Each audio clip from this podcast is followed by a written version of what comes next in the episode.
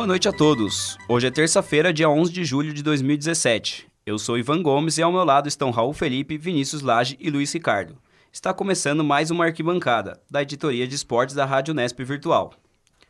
No programa de hoje, vamos debater os confrontos da 12ª rodada do Brasileirão 2017. E para começar, vamos com o clássico dos milhões. Vasco e Flamengo se enfrentaram em São Januário. Texto de Ivan Gomes.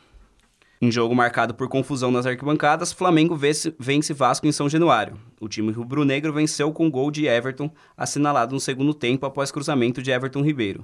No final da partida, muita confusão na torcida do Vasco. Tentativa de invasão, briga com polícia militar, bombas arremessadas.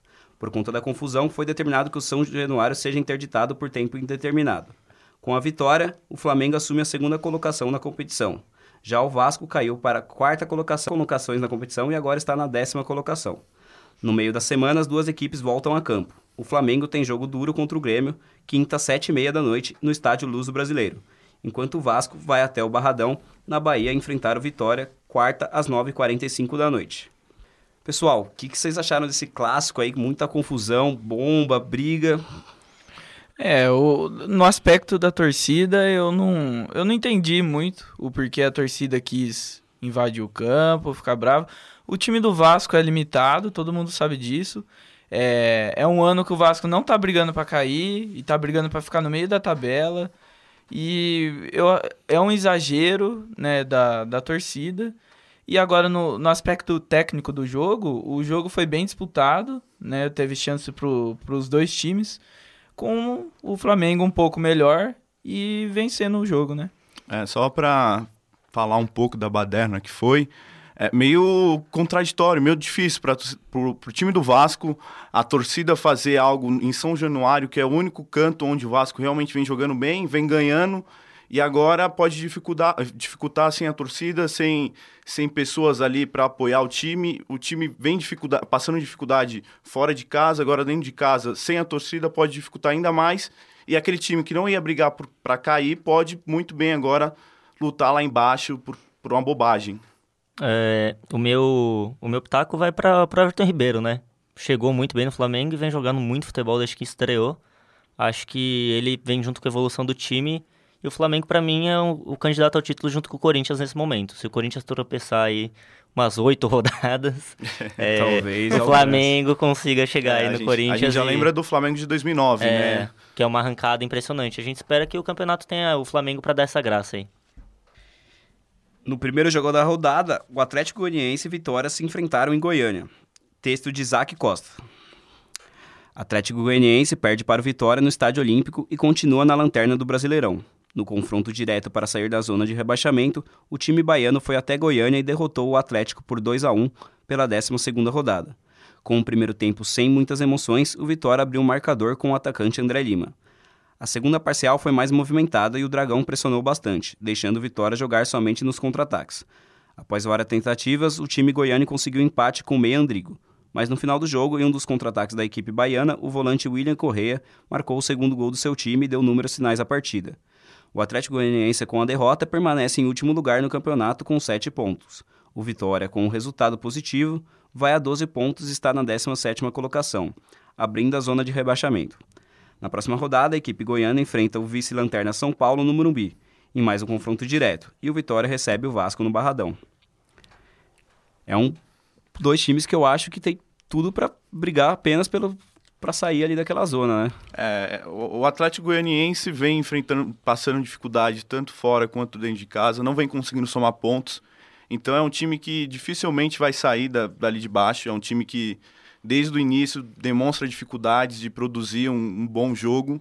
O Vitória eu, eu tinha expectativas no começo, acreditava na força de jogar em casa, no Barradão. É complicado se jogar lá. No entanto, vem perdendo pontos dentro de casa e agora também fora de casa dificilmente vem conseguindo marcar alguns pontos, então acredito que são dois times que vão ficar lá embaixo mesmo, dificilmente vão brigar por algo a mais.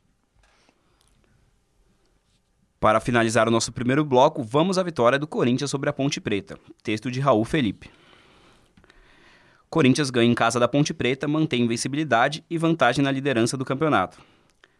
Corinthians ganha da Macaca por 2 a 0 com gols de Jadson e Jô e alcança a marca histórica de pontuação no Campeonato Brasileiro nas 12 primeiras rodadas, atingindo 32 pontos em 12 jogos. O primeiro tempo do jogo foi de poucas emoções. A Ponte Preta teve algumas chances em cobranças de falta, mas que não foram aproveitadas, sem assustar o Corinthians e apostando no contra nos contra-ataques. A equipe de Campinas cedeu espaços em sua defesa. Em cruzamento de Romero, Jô parou em Aranha. No rebote, Michael tentou chutar ao gol, mas a bola sobrou em Jadson, que abriu o placar. Já o segundo tempo foi mais agitado, e logo no início, no início o cruzamento de Rodriguinho, Jô completou para o fundo do gol. Fragilizada, a Ponte tomou iniciativa. Emerson Chique sofreu pênalti de Arana e a Macaca teve a chance de diminuir o placar. Porém, Luca fez a cobrança e parou em Cássio. O arqueiro ainda evitou o gol de Sheik, fazendo grande defesa cara a cara com o atacante. Com a vitória, o time paulista abriu uma vantagem de 9 pontos para o Flamengo, segundo colocado, e se consolida na liderança do Brasileirão. Já a Ponte Preta desceu para a 13ª colocação com 15 pontos e fica fora das zonas de classificações para as competições internacionais. Na próxima quarta-feira, o Corinthians irá jogar o derby contra o Palmeiras no Allianz Parque, às 9h45 da noite. Já a Macaca recebe o Bahia no Moisés Lucarelli, às 19h30. Quem que vai parar esse time? Você acha que quarta, talvez? O Palmeiras ali? Clássico Cara, é clássico, né? Tá difícil parar esse Corinthians, hein? O Corinthians tá jogando muita bola. O Corinthians tem duas linhas de quatro que marcam incessantemente o time adversário. É, o Corinthians tem uma, uma diferença para os outros times, que é o, o, comprometimento com aquilo que o técnico propõe. E, e cada jogador acredita naquela filosofia. E o Corinthians está jogando muito bem e não está dando brecha para ninguém jogar. É, o jogo contra a Ponte Preta foi, foi muito isso. A Ponte Preta ficou com. terminou o jogo com maior posse de bola, porém não conseguiu impor ah, seu jogo. Posse de bola meio inofensiva. É, né? é, porque o Corinthians soube resolver o jogo. O Corinthians tem essa tática de tem poucas chances, mas as chances que tem ele tá aproveitando. O que era diferente dos anos anteriores, que o Corinthians sempre criava muitas chances e demorava a, a concluir o, ah, um time bem pragmático, né? Chega, é. faz e ninguém Sim. consegue incomodar muito depois disso, né? Muito eficiente. É um time que, que dentro de casa não perde, não, não tem dificuldades. Passou um pouquinho de dificuldade contra o time do Botafogo. É um time taticamente muito bem preparado. Acho que o time do Corinthians é o melhor time taticamente hoje do país. E, mas naquele, naquele jogo, vou falar um pouquinho daquele jogo contra o Botafogo. Naquele jogo, eles souberam quando taticamente não funcionou, a parte técnica, o individual, que ainda é muito importante no futebol, apareceu com o é, Pedrinho. Contra o Botafogo, eu acho que não é um jogo que sofreu, né? Sofreu para fazer o gol, exato, mas não exato, passou nenhum exato, problema, exato. né? Sim. E, e, agora foi um, um, resultado totalmente seguro, um 2 a 0 fácil, tranquilo, dentro de casa, que garante mais três pontos e a invencibilidade do time que dificilmente vai parar aí. É, para mim, eficiência define o time do Corinthians, né? Para mim, a palavra do, do Corinthians hoje é eficiência. A gente vê que às vezes o time não joga bem, não apresenta o futebol que a gente gostaria de ver, não é um futebol bonito, na verdade. Mas vai lá, faz um gol, depois defende do jeito que do jeito que dá ali, sabe? Arrumadinho, Sim. todo mundo no seu lugar e não, não deixa nada a desejar ali no, no quesito tático, igual o Raul falou. Eu espero que quarta-feira a gente tenha alguém que incomode essa defesa do Corinthians, né? O Palmeiras tem um poderio ofensivo muito grande, a gente vai tentar ver aí se consegue dar uma incomodada. É, um jogo que pode agora sim, teve o jogo contra o Grêmio que mediu, o Corinthians jogou sim. bem contra o Grêmio, mas sofreu, né? O Grêmio teve chance de empatar Foi o jogo, virar. Contra o Palmeiras é um jogo que pode mais uma vez mostrar a força do time. E também, é, sei lá, eu acho que um empate o Corinthians talvez jogue até pelo empate nesse é, jogo contra o Palmeiras. É, ali, amanhã é, um é para mostrar o, o destaque que vem sendo do time, que é o goleiro Cássio. Amanhã é jogo pro Cássio é, jogar e, e, mostrar que ele veio. Se ele quer ir para a seleção ou não, ele tem que, no clássico, demonstrar isso. E, e é o jogo de peso dele. Então eu acho que é a chance de ouro e vamos ver. E termina assim o primeiro bloco. Vamos com o próximo.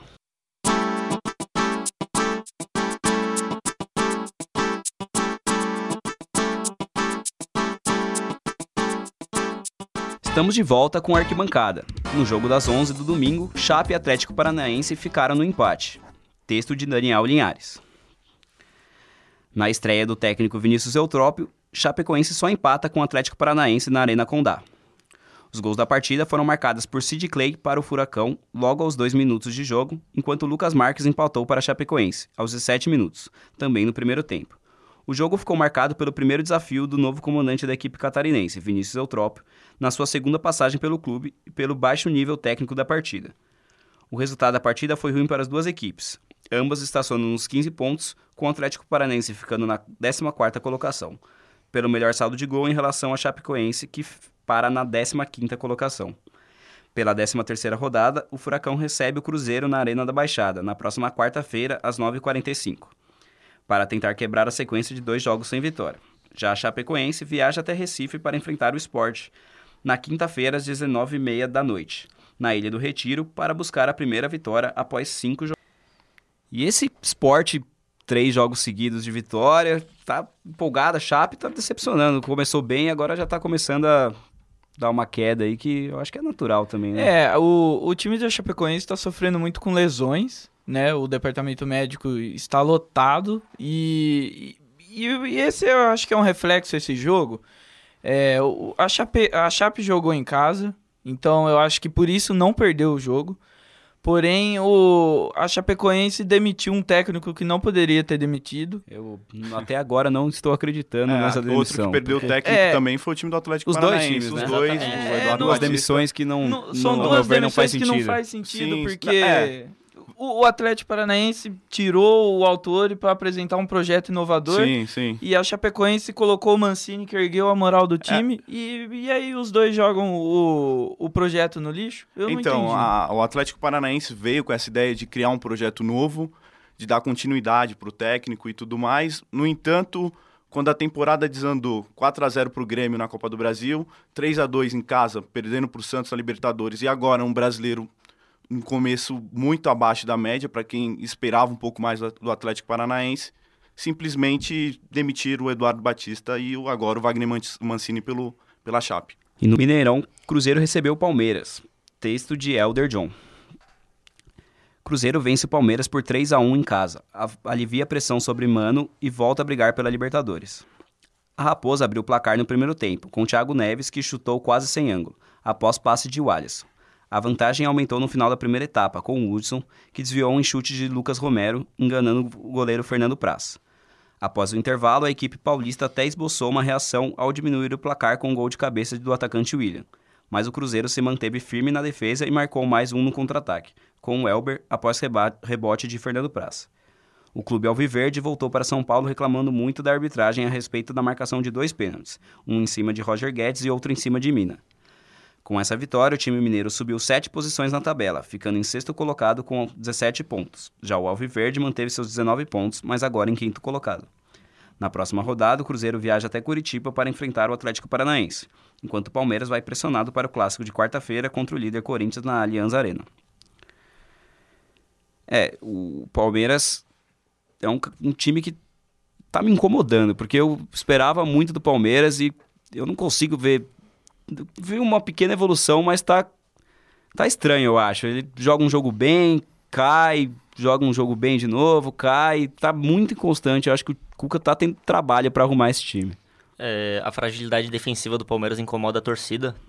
E até quem não é palmeirense está incomodado com a fragilidade defensiva do Palmeiras. São três gols todo jogo, dois. Todo jogo toma gol. Faz muito tempo que o Palmeiras não toma um gol. Teve um jogo 1x0 duas rodas atrás, mas foi em casa, então complicado dizer.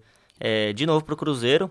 O Mike falhou. O Fernando Praz falhou de novo. O Fernando Praz é uma É, coisa a que. não. torcida O Fernando tá Praz tá pedindo surpreendente, muito o Jailson, né? Se você ver nas redes sociais, o Jailson tá sendo pedido. Impressionante como vem falhando o Praz. O primeiro gol, ele não tem por que cair ali Não naquela... tem porquê. E o William é o atacante titular do Palmeiras hoje. Você É. gostando ou não, ele tá fazendo gols, ele tem disposição, ele corre atrás, ele tá fazendo o que o, Cuca- o, que o Cuca pede. E o Roger Guedes, pra mim, também não pode ser reserva nesse momento. É, eu. Na minha opinião, o que falta pro Palmeiras é, é bem claro, é disciplina tática. O... E uma mudança tática do próprio Cuca, porque o Palmeiras é muito individual no quesito marcar, no quesito atacar, sempre depende de uma jogada individual. No quesito marcação, sempre depende da troca de posições dos jogadores do próprio Palmeiras para confundir o, o time adversário. E, e isso não é uma estratégia muito legal, principalmente pelo time do Palmeiras. Um time muito bom que, para acentuar o individual, vai precisar do coletivo. E não tá usando o coletivo muito bem. Eu acho que o problema muito do Palmeiras é as laterais. Eu acho que muitas jogadas que o Palmeiras sofre são pelas laterais.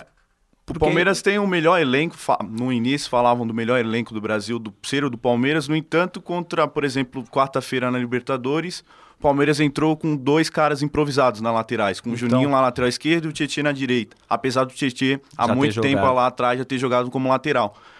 Ah, eu acho que o jogo contra o Corinthians é um divisor de águas para o Palmeiras no Campeonato Brasileiro. A vitória é essencial para continuar sonhando. É, o Palmeiras só joga pela vitória. Exato, é, é, exato. O Corinthians pode muito bem se contentar, contentar com empate, no entanto, o Palmeiras necessita da vitória para ainda sonhar com o título Até brasileiro. Até uma derrota não seria surpreendente, mas o Palmeiras precisa ganhar. Exato, exato. E, e não vem jogando bem. Não vem jogando mas bem. Mas tem a volta do Guerra, né? Acho que isso é, é importante. Exato. Ele, não, ele é, é, o melhor um... jogador do Palmeiras no campeonato. Palmeiras em ainda... todos os campeonatos, na verdade. E acho que. Ainda sente falta também muito do Moisés. E eu acredito. Eu também quero ver como o Cuca vai encaixar os dois, o Moisés e o Guerra, que são dois caras que têm um estilo parecido. É, eu acho que o Moisés voltando, quem tá jogando agora? O Bruno Henrique chegou e já é titular. Sim. O Moisés vai chegar é, e vai voltar a ser titular é, e é um é, cara importante. Outra coisa que falta pro Palmeiras é definir a, a, pessoa que vai jogar, entendeu? É a meritocracia ali no, no time. Não tem time titular Não tem ali. time titular, é uma rodada é um, uma rodada é outro, aí o outro machuca, não tem a reposição. E aí você fala, mas da onde veio tanta contratação e não tem uma reposição? Acho que o Palmeiras subiu muito no salto que tinha um time, o melhor sim, time, sim. ia com esse time e ia ganhar tudo. Acho e... que precisa tá tirar o Fernando Praz. duas competições. Os melhores jogadores têm que jogar, né? Sim, por, por, pelo sim. preço que foi pago nele. Sim. O Williams tá melhor do que o Borra, tem que jogar. O Keno, que entrou muito bem contra o Grêmio na última na rodada passada, também tem que jogar, apesar Keno de não titular. ser um Exato, Keno, Roger, Roger Guedes. Roger que, Guedes titular. Que vem fazendo campeonato quando entra, fazendo muito, vem muito bem pelo Palmeiras. Então, assim, tem que jogar os melhores. Em Porto Alegre, o, game, o Grêmio foi surpreendido pelo Havaí. Texto de Marina Borges. O Havaí surpreendeu e derrotou o Grêmio fora de casa. O Grêmio recebeu o time catarinense em Porto Alegre, perdeu o pênalti e teve sua rede balançada duas vezes. Em atuação inspirada, o goleiro Douglas defendeu o pênalti de Dilson e fechou o gol, parando o ataque gremista. Douglas ainda viu Simeão marcar um golaço com um belo chute no ângulo, seguido de um contra-ataque mortal finalizado por Júnior Druta para fechar a vitória por 2 a 0. Com esse resultado, o tricolor gaúcho, que era vice-líder, cai para a terceira posição, mantendo o mesmo número de pontos a três rodadas. Já o Havaí, que era o vice-lanterna, sobe duas posições, mas permanece no Z4 com 12 pontos. As duas equipes voltam a campo na quinta-feira, pela 13ª rodada do Brasileirão. O Grêmio enfrenta o Flamengo na Ilha do Urubu, em duelo direto pela ponta de cima da tabela. O Havaí, por sua vez, recebe o Coritiba na ressacada, buscando deixar a zona do rebaixamento. Grêmio, três jogos sem, vencer, sem vencer, três derrotas seguidas, né? Mas é impressionante como tem essas três derrotas, mas vem jogando bem, né? Sim, sim. É um Contra time o Havaí, que... criou inúmeras chances para fazer, parou todas no goleiro Douglas. É um time que tem muita regularidade, apesar das três derrotas no Campeonato Brasileiro, venceu bem na Libertadores, fora de casa. Venceu assim, bem na Copa do Brasil. Venceu muito bem na Copa do Brasil, encaminhou a classificação. Assim, é, é ia oscilar porque é um elenco ainda que eu acho pequeno, o elenco do Grêmio vem atacando, ataca bastante, produz muito, o, o, produz muito, muitas chances, produz o, o, jogo. No entanto, assim, quando encontra uma defesa um pouco mais fechada, um time um pouco mais pragmático lá atrás, contra o Bahia também penou para fazer um gol. Agora contra o Havaí não saiu e tomou dois gols ali, um golaço de fora da área e no final um gol de contra-ataque. Então, tem que tomar cuidado com esse tipo de, de, de coisa. É, é, Brasil, Campeonato Brasileiro é assim. Quando a, a pinta a oportunidade para um time menor, jogando fora de casa, como um time como o Grêmio, que joga bem, vai lá e vai fazer e, vai produzir a, a vitória, como foi o caso do Havaí nessa rodada.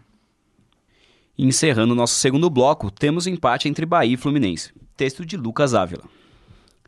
Na tarde desse domingo, o Bahia recebeu o Fluminense dentro da Fonte Nova e as equipes empataram por 1 a 1. A equipe carioca saiu na frente ainda no primeiro tempo com gol de Wellington Silva, aproveitando o toque de letra mal sucedido de Henrique Dourado. O tricolor carioca mantinha a vitória até os 40 minutos do segundo tempo, mas a pressão exercida pelo Bahia deu resultado. Em belo chute de João Paulo, que acabara de entrar, o tricolor de aço empatou a partida. O resultado não aliviou muito a equipe baiana, que já soma sete jogos sem vitória e está, na, está colado na zona de rebaixamento na 16ª posição, e com o mesmo número de pontos do décimo colocado, seu rival Vitória. Já o Fluminense se mantém perto do G6 do Brasileirão, na sétima colocação, dois pontos atrás do Cruzeiro, sexto colocado. Na próxima rodada, o Bahia vai a Campinas para enfrentar a Ponte Preta, no estádio Moisés Lucarelli, na quarta-feira, às 7h30 da noite. Já o Fluminense tem um clássico duro contra o Botafogo, que o jogo está marcado para acontecer no Maracanã, quarta-feira, às 9 da noite. O Fluminense é um time que eu, eu gosto, eu vejo boas coisas dele, é um time de jovens, um time que está bem montado, o Abel montou bem esse time, mas bobeou, deixou um, um deixou um pontos, pontos preciosos escapar nesse último jogo, hein? É o que o Fluminense vem fazendo, né? Deixa alguns pontos escaparem quando não pode. É um futebol vistoso, eu gosto de ver o Fluminense jogando. Os meninos são muito bons, acho o meio de campo do Fluminense muito interessante, muito interessante. O gringo é muito bom, o Orejuela. O Orejuela, o outro volante. O outro volante. O, Sonoso. o Wendel tá Isso. jogando muito bem. O Wendel é um O menino Scarpa. bom. E o Scarpa, pra mim, tem tudo pra ser um ótimo jogador daqui a uns Tem anos, um né? Henrique Dourado inspirado, né? Inspiradíssimo. 2014 voltou pra Henrique Dourado, não é mesmo? Só que não pode perder esse tipo de, de jogo, né? Assim, deixar escapar. Não que tenha perdido, empatou, mas não pode deixar escapar esses pontos preciosos que vão fazer falta no final pro, pro Fluminense. falta, porque é um né? time muito inconstante, como eu falei. Acho É. que num campeonato grande como esse, sai o Scarpa, quem que entra, sabe, pra repor uma peça importante dessa? Então não pode perder esses pontos preciosos no início do campeonato. Vamos então ao nosso terceiro e último bloco.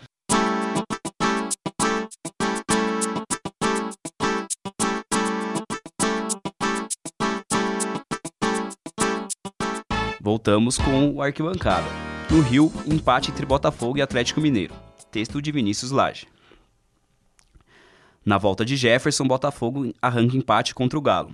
O confronto, marcado por times que buscavam sair do meio da tabela do campeonato, ficou no 1 a 1. Jogando com o time titular contra o mistão do Atlético, o Botafogo não conseguiu prevalecer em seus domínios e mostrar o bom futebol apresentado na Libertadores, e acabou saindo atrás do placar com um gol de Marlone. Na segunda etapa, a equipe mineira continuou melhor na partida, e no ataque, Jefferson, que voltara à meta da estrela solitária, foi o nome do jogo. O camisa 1 defendeu um pênalti e impediu a derrota do Fogão. Além disso, com outras defesas importantes. O gol do Botafogo saiu no fim do jogo. Aos 47 do segundo tempo, o gol foi do atacante Roger, em rebote de pênalti cobrado por ele mesmo. O empate acaba não sendo bom para nenhum dos dois, que se mantém no meio da tabela. O Botafogo fica com 16 pontos e cai para a 11ª posição, enquanto o Atlético é o nono com 17. Na próxima rodada, o Fogão tem clássico contra o Fluminense no Maracanã. Já o Atlético recebe o Santos no- na, na- na Arena Independência. Botafogo é, é um time que eu tô gostando, vem na Libertadores, vem me surpreendendo muito. E o Atlético Mineiro tem potencial para subir, mas tá ainda bastante inconstante nessa competição. Né? É, o, o time do Botafogo, ele tem um futebol muito bonito de se ver. O problema do Botafogo é o que se assemelha a Chapecoense. É muito, muito jogador lesionado, o departamento médico sempre tá cheio. Só que o técnico do Botafogo não reclama, né? Ele, você não vê ele em coletiva reclamando que, que não tem jogador, que o time tá desfalcado. Ele simplesmente aplica o, a, a filosofia de jogo dele. E ele tá colocando as fichas dele, por causa desse problema, no, na Libertadores. Então ele Sim. colocou um espírito do time na Libertadores. Então o time vai Tá apresentar. impressionante, né? Tá impressionante. O time tá jogando muito bem, tá, tá muito. É, Como que eu posso falar? O time tá muito incisivo na hora de fazer o que tem que fazer na Libertadores. Pra falar a Então, verdade, é um time que gosta de jogo grande, Sim, né? O time sim. do Botafogo parece que em jogo que realmente vale alguma Isso. coisa, os jogadores entram com, Isso. com a pilha nos nervos. Então é um time que se acostumou. É, o Jair Ventura é um cara que, sem dúvida nenhuma, vem fazendo um trabalho interessante. No jogo da segunda-feira, o Curitiba foi derrotado em casa pelo Sport. Texto de Vitor Toledo. Sport venceu o Coxa em Curitiba e entra no G6 do Brasileirão. Com o 3 a 0 fora de casa, a equipe de Luxemburgo surpreende, joga bem e garante a sexta posição na tabela. Com gols de Mena, Rogério e contra de Alisson Maia, o Leão sobe seis posições e garante a terceira vitória seguida. Por outro lado, com a derrota, o Curitiba cai para a 12ª posição e vive seu pior momento no campeonato. Com sete jogos sem vencer, o técnico Pachequinho virou alvo da torcida e muitos já pedem a saída do treinador. No próximo compromisso, o Coxa visita o Havaí na ressacada, em busca de reabilitação. Já o Sport recebe a Chapecoense em busca da quarta vitória seguida. Partida que será realizada na Arena Pernambuco. O Coritiba, que começou muito bem essa competição e caiu, né? É, o, o time do Curitiba tava surpreendendo no começo do campeonato, tava jogando futebol bonito até de se ver, e, e deu uma caída agora. Eu acho que isso é natural, pelo elenco que tem, pelo time que tem, é, não tem tanta expressividade no campeonato. Então, é, eu acho que é esse o campeonato do Curitiba agora. Agora que ele desceu para a parte de baixo da tabela, ele vai tentar se manter ali e vai tentar se classificar. Agora, o que está o que tá surpreendendo é o time do esporte. O time do esporte, depois que o Luxemburgo chegou, é, o treinador trouxe uma moral para o grupo de atletas e o grupo de atletas abraçou a ideia dele. Então, do jeito irreverente dele, ele vai levando o time e o time tá, já está na terceira vitória seguida, né? É, o time do esporte, sem dúvida nenhuma, é, é, cresceu muito de produção com o Luxemburgo, três vitórias seguidas, é, um, é, é expressivo. Você vê com três vitórias o time já está no G6. Agora é lutar para se manter ali na, nas primeiras colocações. É complicado, é um time, é um elenco muito enxuto, muito pequeno. No entanto, a força do Luxemburgo, o nome dele está pesando ali no, no, no Nordeste do. E fechando nosso programa, o clássico Sansão, com texto de Luiz Ricardo. Santos venceu São Paulo em jogo de 5 gols. Na Vila Belmiro, o Peixe recebeu o tricolor paulista e ganhou por 3 a 2. Em noite inspirada de copete, o alvinegro paraiano saiu com os três pontos e o colombiano marcou os três gols do time da casa. O São Paulo descontou com o uso de Shiloh e Arboleda. Já sem Rogério Ceni no comando técnico, a derrota do São Paulo no clássico significa a sétima partida consecutiva sem vitória e a vice-lanterna do Brasileirão. Por outro lado, o Peixe entrou no G4 e é o quarto colocado com 20 pontos. O Santos volta a campo na quarta-feira, às 19h30, diante do Atlético Mineiro. A partida será na Arena Independência. Já o São Paulo tem um confronto direto contra o Lanterna Atlético Goianiense. O jogo será no Morumbi e marcará a estreia de Dorival Júnior como técnico do clube. Um clássico que eu vi um jogo muito aberto. Eu acho que as duas equipes tiveram chance de gol no primeiro tempo e no segundo, mas o problema defensivo do São Paulo é muito grande, é, né? É, é, gritante o quanto a defesa do São Paulo é ruim, né? É, é incrível. Tem, tem um cara como o Rodrigo Caio, mas é, é, incrível como não, não funciona, não muito. funciona. Continua com os mesmos, os mesmos problemas, não ia arrumar de uma semana para outra com um cara interino. É, já o Santos é um time ainda muito inconsistente, fez 3 a 0 mas sofreu para ganhar no final, sofreu dois gols de bobagens ali na defesa. É um time com um elenco pequeno que, que sofre, vai sofrer sim no Campeonato Brasileiro, vai sofrer na próxima rodada. Já tem desfalques contra o time do Atlético Mineiro. Já o São Paulo, eu ainda eu ainda acredito, é um, é um elenco bom, não é um elenco ruim, é um elenco bom. Com Dorival Júnior, é, tem até uma coincidência, o Dorival Júnior em, 2000, em 2015, ele pegou o Santos também na 13ª rodada, o Santos na zona de rebaixamento e conseguiu levar o time aos seis primeiros colocados se ele repetir o trabalho que ele fez no Santos, talvez ele consiga levar o São Paulo a algo melhor. Mas só de escapar do, do rebaixamento já seria algo louvável, porque a defesa do São Paulo é horrível, gente. Eu acho que o São Paulo briga para não cair, para ser sincero. Falta jogador. Para mim, falta jogador. O problema não é técnico no São Paulo. Para mim, o problema é da direção. Eu acho que a direção eu é um acho problema que a direção, que porque não tem como fugir. Né? Demitiram o Rogério, deixaram o cara interino uma semana. O cara foi afastado e demitiram o treinador de goleiro e o preparador físico. Então, é complicado. É uma você... bagunça que. É, é uma bagunça explicar, né? institucionalizada. É, não, sim, não, é, não, é, não é inegável que o time, o, que o clube São Paulo hoje não é mais exemplo nenhum para nenhum outro clube sim, do Brasil. É. Eu, eu acho engraçado como o Palmeiras estava se apequenando e depois dessa frase o São Paulo as coisas decaiu, mudaram, é, né? o São Paulo decaiu e o Palmeiras cenário. virou o que era o São Paulo até 2008, sabe? Sim, sim. É, o, triste. eu acho, na minha opinião, que o time do São Paulo vai brigar para não cair também. E, e eu acho assim, com tanto jogador que saiu e o técnico novo chegando, é, eu acho que ele só vai conseguir arrumar o time da metade do segundo turno pra frente. É, mas aí que tem e uma, aí uma eu coisa. acho que já vai estar o campeonato todo Como o São Paulo já. foi eliminado da Copa do Brasil e da Sul-Americana, o Dorival vai ter assim muitas semanas cheias de trabalho. Sim, Ele sim. vai poder É, vai ser um dos trabalhar. únicos é um dos únicos. Hoje, por exemplo, o time do Santos com o Levi, o Levi não conseguiu ainda implantar nada, porque não teve tempo. Não, sim, eu concordo. Porém, o, o que atrapalha o São Paulo ainda é o bastidor, não é apenas o time que não, tá sim, jogando bem. sim, entendeu? é inegável. E- e apesar de do campeonato não, o São Paulo não tá jogando as outras competições, o, o time de São Paulo não tem uma paz assim, onde o treinador pode parar e falar: não, vamos agora implantar isso, treinar isso e fazer aquilo. Não dá pra saber também Não se não dá. vai perder mais gente. O É, Rodrigo Caio é. é. bem provável que saia. Isso. O Júnior Tavares é um jogador que é novo, tá crescendo, pode receber uma E- proposta sair. E, e o que traz, o São Paulo vendeu seis e trouxe seis, mas são seis que não, não jogam, são seis que não têm expressividade, são seis que Tem não um têm Cueva uma também que não sabe se vai ficar ou não, que é um Isso. cara que, assim, Que é, Pra mim, ele jogando é o principal jogador do São Paulo. É, é difícil, eu realmente gosto do elenco do São Paulo, eu não acho de todo ruim. Eu gosto do Jusilei, eu, eu gosto eu acho que do- tem algumas peças, mas eu acho Caio. que junto em conjunto não, É, não se não vem funcionando, e não vem e- funcionando. Mas e- assim, veio com um cara com o Rogério Ceni que não tinha, desculpa, não tinha experiência nenhuma, não, não fazia a menor ideia de como comandar um clube de futebol. E, e por isso sofreu, É, sofreu. eu acredito que tem que dar tempo agora pro Dorival trabalhar, porque eu acho que é um técnico Eu- competente. Sim, é no um cara que... pra conseguir fazer o São Paulo Tá Faltando apoio da torcida também. O trunfo do Dorival é que ele sempre soube montar elencos e times com muita gente da base. No Exato. Santos, no próprio Palmeiras em 2014, ele livrou Sim, do São Paulo é um rebaixamento time com que- seis caras da base. São Paulo é um time que tem muitos jogadores da A base, né? tradição, a base do São Paulo é tão boa quanto a do Santos, por É, não, exemplo. não pode vender. Estamos chegando ao fim de mais uma arquibancada. Nos encontramos de novo no próximo programa. Muito obrigado aos companheiros e aos ouvintes. Uma boa noite.